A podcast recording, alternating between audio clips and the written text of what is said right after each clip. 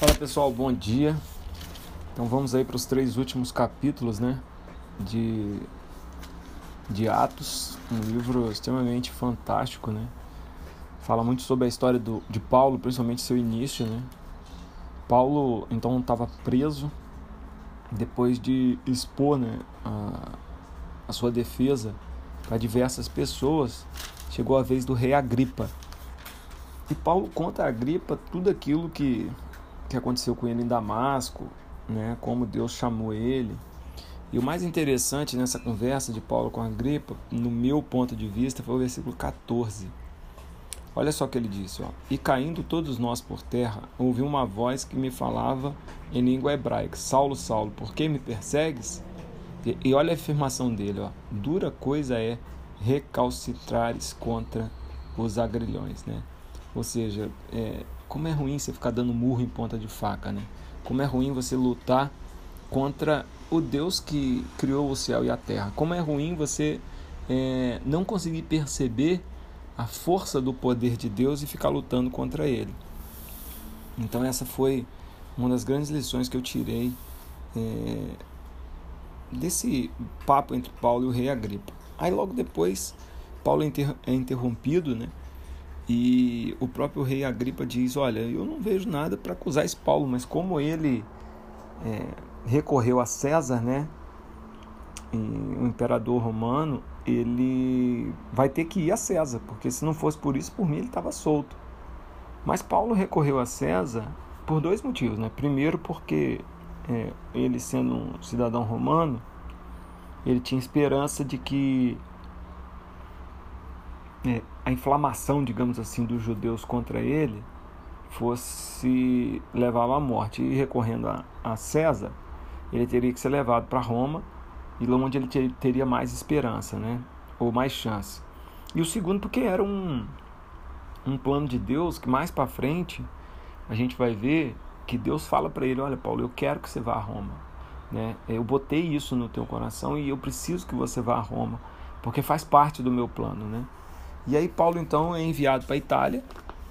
É, na viagem eles passam diversas dificuldades. Chega uma noite que Paulo é, avisa aos marinheiros, né, que não era o caso partirem de Creta. E os marinheiros é, não dão ouvido a Paulo, põem o navio na água e a Bíblia conta de um vento forte que bate e joga o barco contra a maré e os passageiros começam a ter muito, muito medo. E Paulo então tem a oportunidade de pregar a palavra no meio daquele desespero das pessoas. Paulo teve a oportunidade de falar do amor de Deus. Paulo teve a oportunidade de dizer para eles: olha, nós vamos perder o navio, mas não vamos perder ninguém. E foi o que aconteceu, né? O navio se despedaçou, o navio é, foi a pique, né? Foi a pique no sentido assim, ficou extremamente debilitado, eles tiveram que re, reconsertar parte do navio e depois não, não conseguiram mais usar o navio, tiveram que ir com outro navio. Mas todos se salvaram, né? Tinham mais de 200 presos naquele barco e Paulo era um deles. E Paulo cuidou dos presos, cuidou da tripulação. Paulo acalmou, acalmou os presos, acalmou a situação e foi quando eles chegaram à ilha de Malta. E eles passaram três meses nessa ilha porque eles estavam sem barco, né? Eles passaram três meses nessa ilha. E nessa ilha, Paulo se tornou uma pessoa muito conhecida. Né? Tudo começou quando eles chegaram, estava chovendo, frio, e Paulo foi mexer na, na, na, nas madeiras, uma serpente muito venenosa picou na mão dele, e as pessoas esperavam que Paulo morresse. E Paulo não morreu, a mão de Paulo não inchou, Paulo não teve febre, Paulo não teve um monte de coisa que é, aquela serpente acabava é, produzindo indiretamente.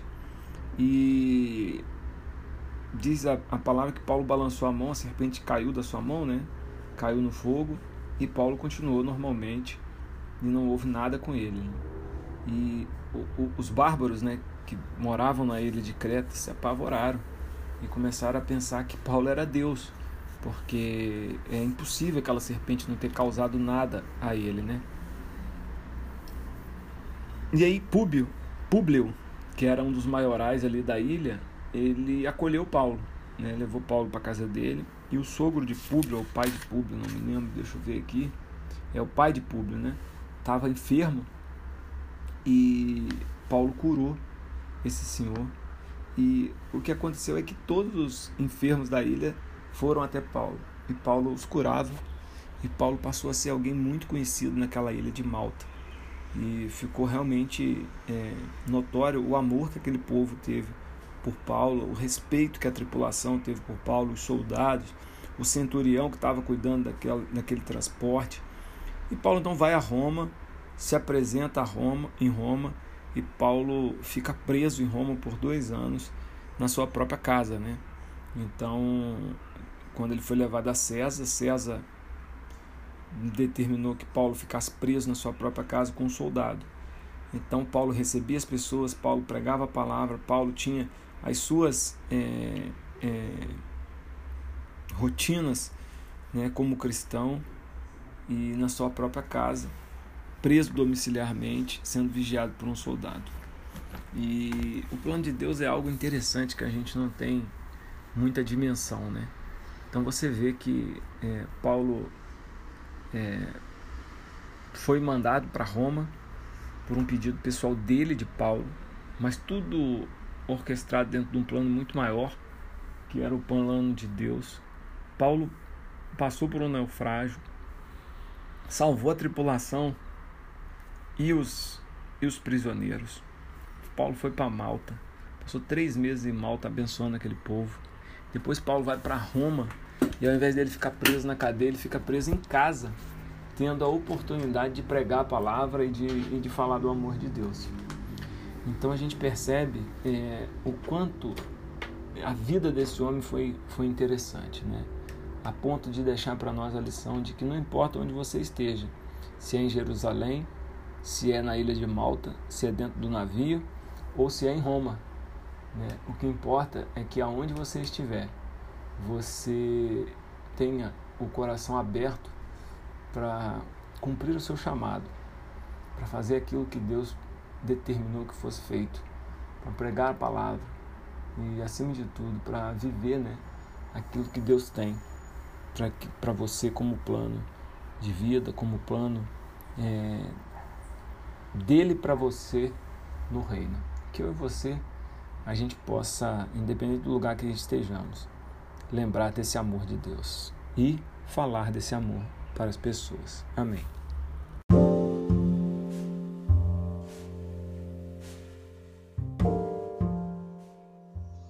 Olá, como vai você? Então, hoje começamos nosso estudo através da carta escrita pelo apóstolo Paulo à igreja de Roma. E veremos os capítulos 1, 2 e 3. Nos versos 17 e 18 aqui do capítulo 1, é, encontramos uma síntese do assunto principal que, está, que será abordado em toda a epístola. Ouça, pois não me envergonho do Evangelho, porque é o poder de Deus para a salvação de todo aquele que crê, primeiro do judeu e também do grego, visto que a justiça de Deus se revela no Evangelho, de fé em fé, como está escrito: o justo viverá pela fé. A frase o justo viverá pela fé foi retirada por Paulo de um livro do Antigo Testamento, mais precisamente, ele cita a frase do profeta Abacuque 2, verso 4. No contexto de Abacuque, a frase se referia à invasão dos caldeus que ameaçavam tirar a vida de todos os israelitas. Porém, Deus consola Abacuque garantindo que o justo estaria salvo no meio do conflito. Paulo então usa a mesma frase para o contexto espiritual. Ele garante que no grande conflito entre o bem e o mal, o justo só poderia sobreviver se aprendesse a ter fé em Deus. É, os tempos de Abacuque, muitos duvidaram de Deus e tentaram enfrentar os inimigos com suas próprias armas, mas falharam e pereceram. Em nossos dias, Muitos acreditam que podem se tornar justos por suas próprias forças. Acham que sua dedicação e seu domínio próprio poderão transformá-los em pessoas justas. Porém, esse caminho também conduz ao fracasso. Nós, sozinhos, não conseguimos mudar nossa natureza. Podemos até aprender a disfarçar quem somos, mas por dentro a essência ainda é a mesma. A única forma de sermos salvos de nossas injustiças é aceitarmos a ajuda de Deus. É Ele quem pode fazer em nós e por nós aquilo que nós não podemos fazer. Por isso que a salvação é de graça. Romanos 2, nos, tempos, nos tempos de Paulo, é, seus compatriotas dividiram a sociedade em dois grupos judeus e gentios. Para eles, os judeus tinham mais méritos diante de Deus porque conheciam mais a sua vontade. Porém, no capítulo 2 do livro de Romanos, Paulo argumenta que saber mais não significa ser menos pecador. No verso 3 ele declara: Tu, ó homem, que condenas os que praticam tais coisas e fazem as mesmas, Pensas que te livrarás do juízo de Deus? Saber que uma coisa é errada não basta para se salvar. É necessário agir de acordo com a revelação recebida. Paulo enfatiza a sua ideia do verso 13, porque os simples ouvidores da lei não são justos diante de Deus, mas os que praticam a lei hão de ser justificados. Sabe? A cena descrita por Paulo é, de certa forma, irônica. Ele se refere a um gentil que está num erro, mas não sabe que está errado. Depois fala de um judeu que sabe que é errado, julga o outro que está no erro, mas ele também comete o mesmo erro. É alguém que erra conscientemente, se acha melhor, só porque sabe que o que é certo. É como se Paulo falasse de dois doentes, um que está doente, mas não sabe, e outro que está doente, mas sabe disso. No final, os dois estão na mesma situação, precisam de remédio para sua doença. Quando penso nesses ensinos de Paulo, percebo que todo conhecimento que recebemos não deve ser usado para julgar a vida dos outros. Antes, ele deve ser um remédio capaz de curar nossa vida verdade que não transforma, corre o risco de ser usada apenas como um tribunal de acusação.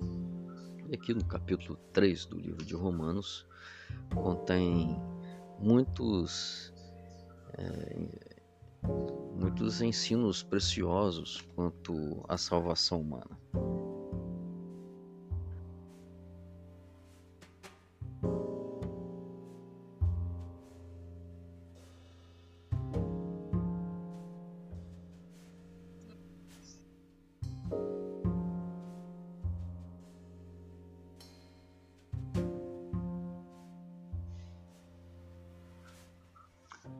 Aqui no início, Paulo apresenta uma verdade fundamental. Todos somos pecadores. Nos versos 10, 12 e 23, lemos: Não há um justo sequer. Todos se extraviaram. A uma se fizeram inúteis. Não há quem faça o bem. Não há nenhum sequer. Pois todos pecaram e carecem da glória de Deus. Sim, Todos somos pecadores. Há uma razão para isso. E essa razão nós já nascemos pecadores. Então, nosso problema não são nossas ações, mas a nossa natureza. Imagine o pé de laranjas. Ele é uma laranjeira não porque dá laranjas, mas dá laranjeiras porque é uma laranjeira. Se uma laranjeira não der laranjas, ele continua sendo uma laranjeira. Da mesma forma, somos nós pecadores.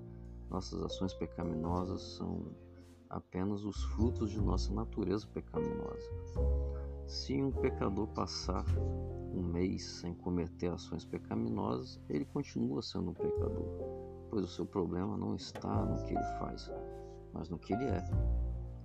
E quando falamos de natureza, somente o nosso Criador é capaz de transformá-la. Por isso que Paulo afirma nos versos 24 e 28, sendo justificados gratuitamente por sua graça, mediante a redenção que há em Cristo Jesus.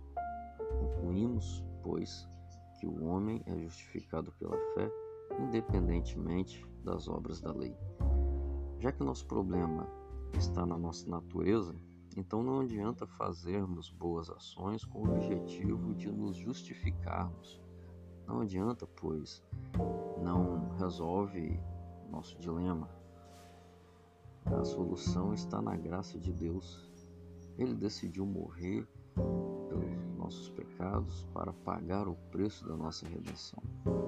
Quando então somos justificados pela sua graça, passamos a obedecer não para alcançar a salvação, mas para agradecer pela salvação que nos foi oferecida gratuitamente. Forte abraço.